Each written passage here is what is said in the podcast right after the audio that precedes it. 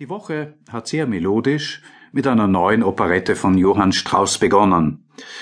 Ich war seit einigen Jahren nicht im Karl-Theater und ich kenne daher den jetzigen Direktor der Hofoper, Herrn Jauner, schon lange nicht, da sich unsere Unbekanntschaft noch vom Karl-Theater her datiert, wo er früher ein ziemlich beliebter Schauspieler und später ein sehr glücklicher Direktor gewesen sein soll.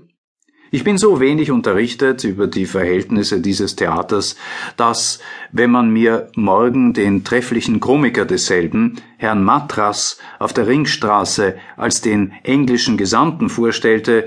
ich ihn in meiner Naivität wahrscheinlich fragen würde, How do you do? Das Publikum hat sich, wie ich bei der Aufführung des Prinz Methusalem bemerkte, noch immer nicht gegen früher auffallend verändert, nur dass das Karl-Theater hauptsächlich von den orthodoxen Juden der Leopoldstadt besucht wird, während die Reformjuden der City in das Stadttheater gehen. Die ersteren essen nach der Vorstellung ihre Ganzkeule beim Goldenen Lamm, die letzteren ihren Schinken bei einem der Restaurants in der Nähe der Seilerstätte. Man wird bald die Arien aus Methusalem auf der Straße hören, denn eine schöne Melodie bleibt nicht lange ein Geheimnis.